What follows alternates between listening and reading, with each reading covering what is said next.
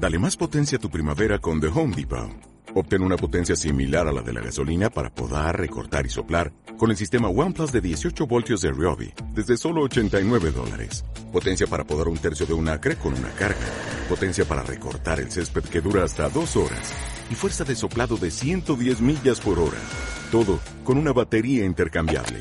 Llévate el sistema inalámbrico OnePlus de 18 voltios de Ryobi. Solo en The Home Depot. Haces más. Logras más. Bienvenido al programa de Formadores Online. Mi nombre es Marina Miller y compartiré contigo todas las técnicas y estrategias para ayudarte a profesionalizar tu negocio online de conocimiento. Dicho esto, comenzamos con el programa de hoy.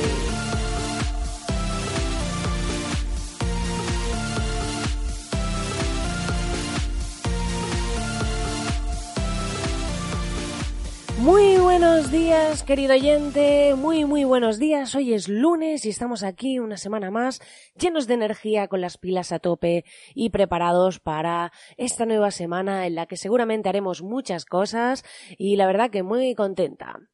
Tenemos nuevos suscriptores en marinamiller.es y ya sabes que puedes acceder para suscribirte para ver la masterclass gratuita eh, que tengo para ver cómo crear una estrategia de ventas automatizada. Ya sabes que puedes entrar, no me tienes que dar tu email, nada, sin compromiso, sin, sin ningún tipo de, nada, puedes ir, acceder, verla y si te interesa mi forma de explicar, cómo doy esa masterclass y demás, suscribirte con esta oferta especial que tenemos este mes de 5 euros solamente para eh, acceder a la cuota reducida que tengo solo durante este mes, como te decía, ahí suscribirte a la Academia de Formadores Online, ¿vale?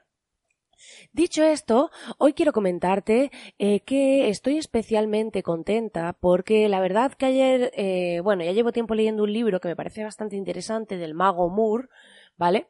Y he estado leyendo este libro y la verdad que me ha hecho plantearme, porque sí es cierto que yo ya con muchos de los clientes trabajo sin teléfono, porque me resulta imposible eh, estar trabajando con interrupciones constantes y demás y decidí renunciar al teléfono, comunicarme a través del mail y eh, establecer pues Skypes todas las veces que hagan falta, pero controlados, de manera que cuando los clientes necesitan hablar conmigo, yo lo hago, pero eh, en un horario establecido y no en cualquier momento, a cualquier hora, interrumpiendo mi jornada de trabajo.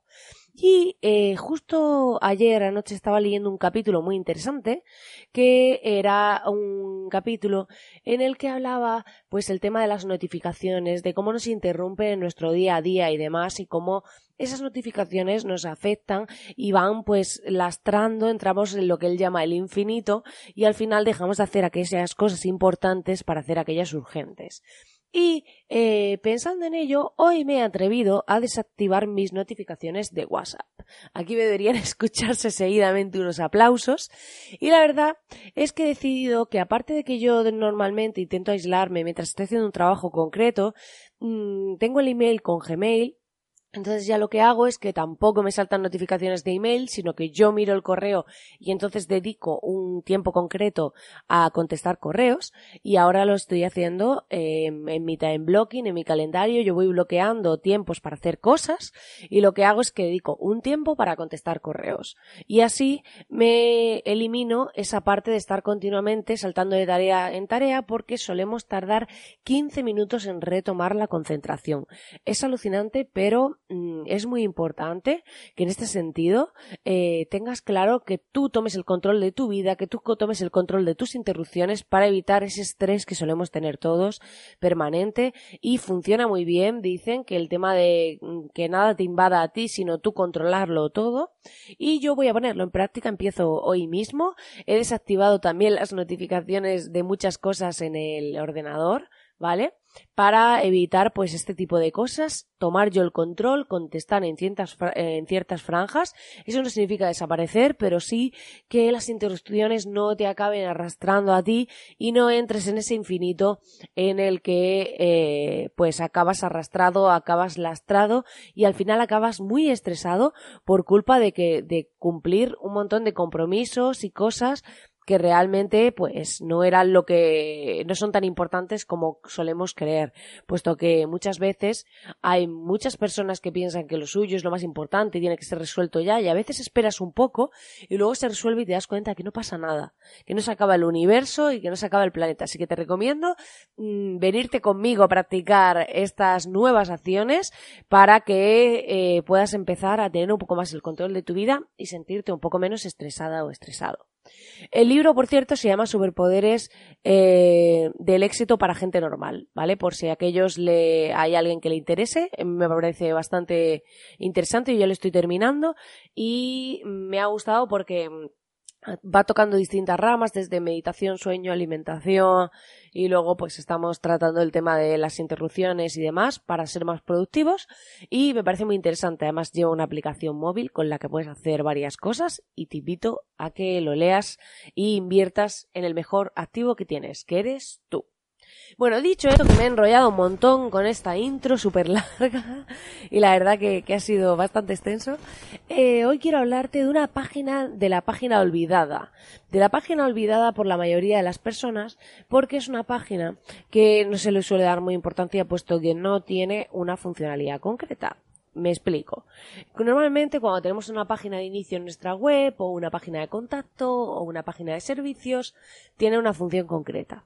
Y todo el mundo se olvida de que, por ejemplo, cuando hacemos una compra, hay una página de gracias. Gracias por su compra. Cuando hacemos un registro para descargar un lead magnet o un producto gratuito, ya sabéis, eh, llega una página en la que yo le me pondrá gracias por eh, aquí tienes tu libro y le vas a descargar. Pues esa página es súper importante. En el tema de los registros suele estar más controlada porque al final suele ser donde está el producto descargable o el acceso o lo que sea. Y en el tema de la venta, pues muchas personas dejan por defecto la que viene con WooCommerce o con, si utilizáis otro CMS, pues con Magento o con PrestaShop o lo que sea. Y todo el mundo utiliza la página que viene por defecto. Pero ¿qué pasa aquí? que cuando tenemos una página por defecto que no sabemos dónde está, no podemos utilizarla en nuestro beneficio.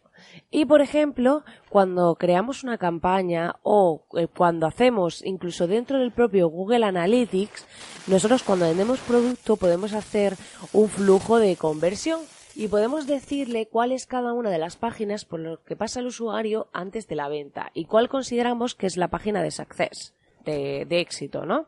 Entonces, lo que hacemos es que a través de esta página personalizada yo puedo ir introduciendo los códigos de Analytics para medir ese flujo, ese embudo de ventas hasta que el usuario llega a mi página de gracias. Puedo saber dónde se queda la gente. Si, por ejemplo, pues eh, veo que mucha gente ha llegado al carrito de compra pero no ha comprado, o que ha llegado al checkout donde se introducen los datos y no ha comprado. Entonces yo a través de esta página puedo sacar, eh, teniéndola personalizada, mucha información. Para el tema de campañas puedo introducir el código de conversión de, de Facebook y saber cuándo se ha producido una conversión procedente de mi campaña. Y no solo eso, sino que además Facebook va a aprender de cuáles son las personas a las que se muestran los anuncios y tienen más probabilidad de conversión, porque él puede medir las conversiones. Entonces, esta página está olvidada, es una página que tenemos que tener controlada ya no solo a efectos visuales del mensaje que le pongamos al usuario y demás, sino también a efectos de eh, poder hacer mediciones de cuánta gente llega hasta ahí, de dónde se quedan los usuarios y con la herramienta de Google Analytics que es gratuita para aquellos que no la conozcáis, es un codiguito que metemos en nuestra página y sirve para medir las visitas, los tipos de personas, su comportamiento, qué páginas están viendo y todo eso. Se pone un trocito de código en nuestra web, que hay miles de tutoriales en YouTube sobre cómo hacer esto y es muy sencillo. Y luego ese código podemos hacer un poco más de implementación, un poco más avanzada y configurarle el embudo de conversión y decirle página es cada una de estas del proceso de compra para que podamos medir cómo se están comportando nuestros usuarios y desde las campañas también. También nos sirve para confirmar ah, una suscripción, o sea, como comentaba, para un registro, pues esa página final donde se encuentra ese producto o servicio y si no es donde se encuentra, pues sí que puede ser eh, perfectamente esa página donde al final llegan esos usuarios y les damos un acceso a, ya al producto, pero que ya consideramos como confirmada la, el registro, ¿vale? Porque así también podemos optimizar los efectos de campaña y también efectos de analítica. En Internet todo se puede medir y es muy importante que nuestra web la tengamos preparadas para ello. Luego, por otro lado, incluso, si nosotros tenemos una web, como yo he hecho ahora con Agencia Miller recientemente, tú puedes poner eh, una página en la que el formulario de contacto, cuando mi objetivo es el contacto, no esté en esa página, no esté en la principal. Ponga, por ejemplo, en la mía pone solicitar consultoría. Pues cuando tú le das a solicitar consultoría, te vas a la página de contacto. ¿Por qué está hecho esto así? Porque yo puedo poner el código de medición eh, para decir que cuando alguien llega a la página de contacto es un lead es un potencial cliente, para que nos entendamos en castellano. Entonces, yo puedo medir ese flujo por el que pasan los usuarios antes de comprarme y puedo decir, vale, ¿cuántos leads he tenido? ¿Cuántas personas han llegado a mi página de contacto que estaban interesados? ¿Y cuántos realmente me han contactado? Entonces es muy importante, por eso yo intento separar el formulario, no siempre, pero en muchas ocasiones, si quiero medir esto, depende de cómo sea relevante, eh, si quiero medir esto, pues yo separaré ese formulario de contacto de mi página de eh, donde está, o sea, de la principal, para que cuando la gente le dé a ese botón vaya a otra página donde yo pueda instalar mi código de seguimiento para decir que esto es un lead o mi embudo de venta y así poder medirlo todo.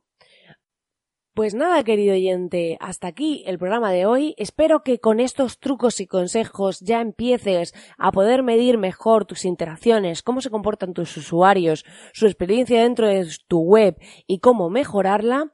Y ya sabes que puedes entrar en www.marinamiller.es para acceder a la masterclass gratuita de tu estrategia de ventas automatizada. Y estoy súper agradecida de que estés acompañándome cada día ahí al otro lado, así que te doy las gracias enormemente. Y también te invito a entrar en iTunes, en iBox y dejarme una valoración o una reseña, un comentario, un corazoncito y en Spotify, ya que me ayuda a dar visibilidad a este podcast y a llegar a mucha más gente. Así que ya sabes, nos vemos como siempre aquí mañana. Hasta mañana.